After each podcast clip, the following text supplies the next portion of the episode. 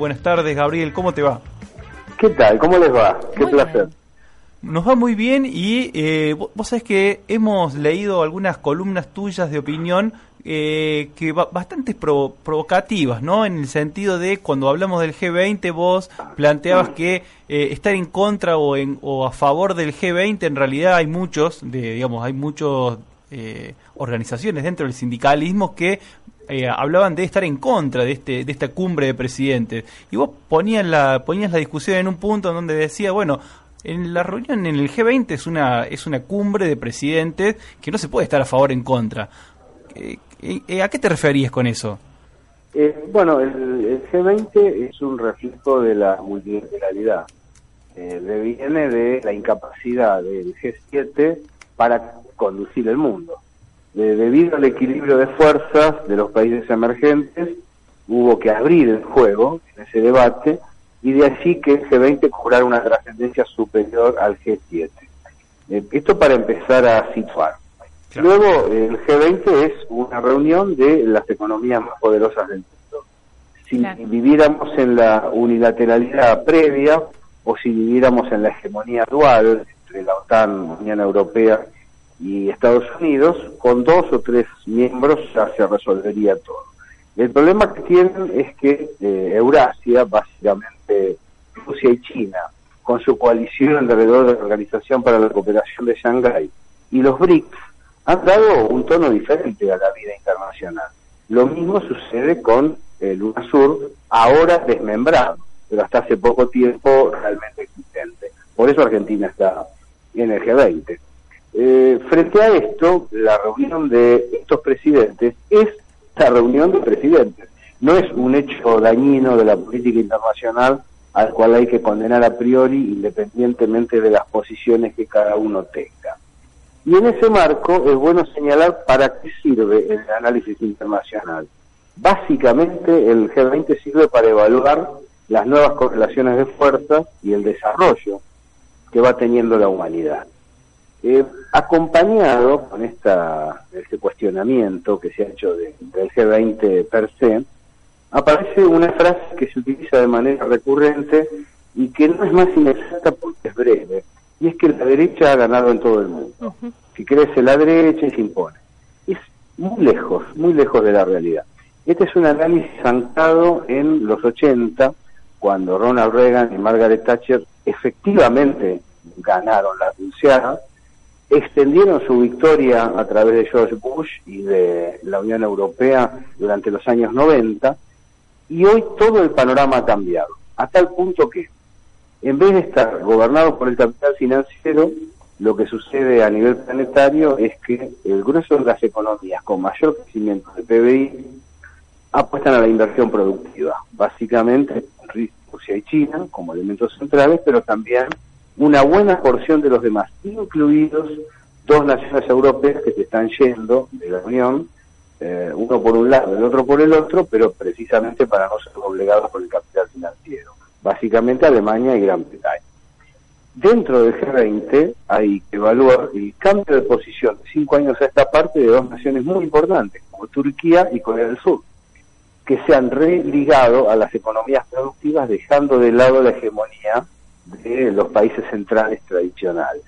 Esto es lo que permite observar que la hegemonía del capital financiero está siendo objetada por los que apuestan al trabajo, al trabajo humano, es decir, al rol rector del Estado, a la presencia del ser humano en la elaboración de bienes de producción y consumo y a la elaboración y venta de bienes de producción y consumo. Frente esta situación, el problema es de Argentina que ha optado por el camino de los perdedores. Argentina ha optado votar un gobierno que ha enfriado la economía y que nos ha sumido en el último mes en la crisis industrial más grande de nuestra historia, donde el descenso de lo que era la potencia eh, rectora de la capacidad industrial, que es la industria automotriz, bajó casi un 50%. Es una situación degradante que parece la Argentina. El mundo no está gobernado por la derecha hay una pulseada entre capital productivo y capital financiero de orden internacional muy potente, muy fuerte, y la Argentina se ha situado entre los vencedores de la década del 90, no de la década de Midera. Si se entiende eso, se entiende con más precisión qué significa el G20. Clarísimo, Gabriel. Eh, queríamos consultarte también por una, por una mirada económica que se ha planteado, sobre todo en los medios hegemónicos, de, una, eh, de un virtual apoyo eh, al modelo económico argentino tras esta visita de los presidentes acá en Argentina. ¿Eso, de qué, eso existe en términos de alguna, alguna cuestión más objetiva, de un análisis más frío, digamos? Bueno, eso que venían diciendo sobre la vergüenza de las coberturas eh, es muy palpable.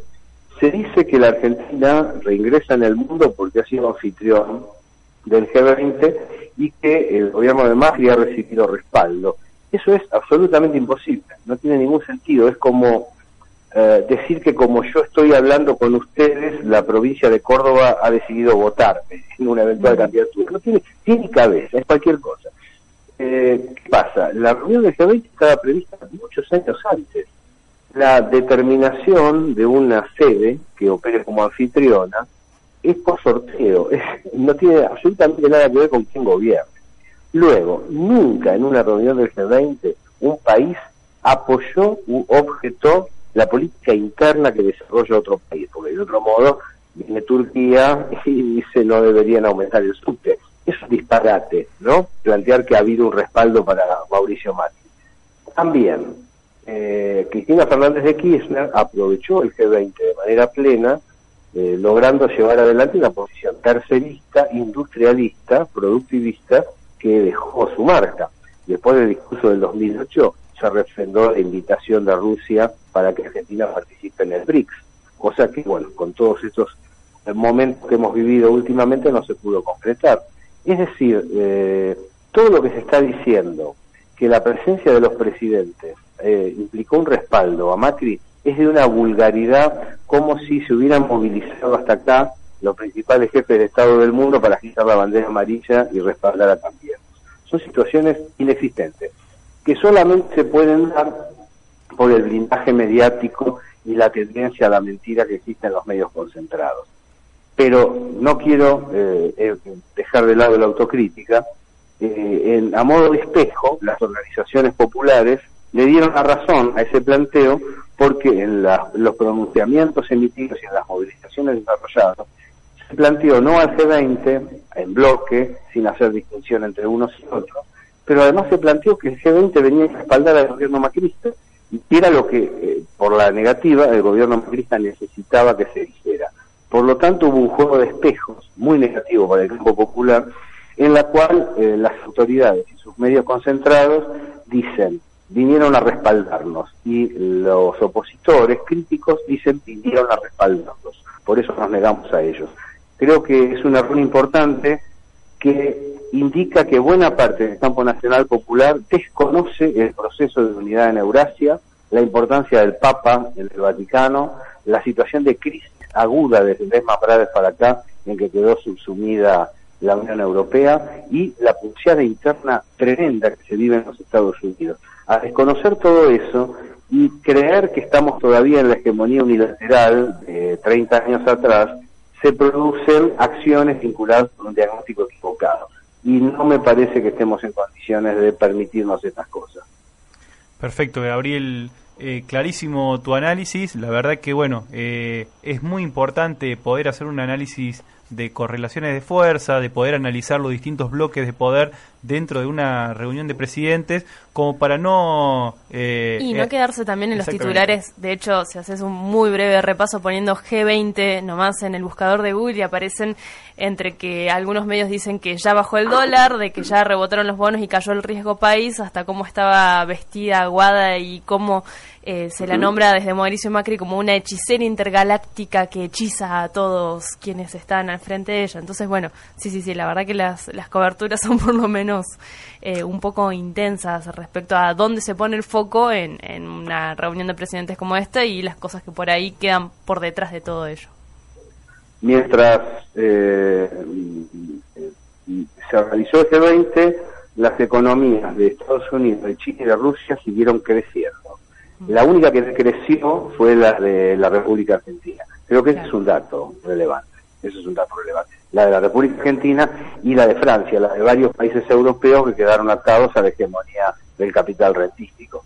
Eh, cuando uno observa los vectores de crecimiento, se encuentra con que en el 2025 China y Rusia definitivamente igualarán hacia arriba la economía europea y norteamericana y las, eh, las otras dos mencionadas van a caer. Esto no se resuelve con un cambio en el valor de los encajes o de las tasas, no se resuelve con una menor o mayor emisión de moneda. Esto es histórico, es la primera vez en la historia de la humanidad donde los poderes centrales tradicionales del capitalismo quedan fuera de juego y nosotros que veníamos muy bien ubicados con el UNASUR para asociarnos con el BRICS y para hacer buenos negocios con Chile y con Rusia, nos hemos situado a la cola de los perdedores. Clarísimo, Gabriel, te agradecemos una vez más tu participación acá en Avenida del Trabajo. Un abrazo grande para toda la radiográfica. Un placer, por supuesto, estar con ustedes. Gracias. Avenida del Trabajo.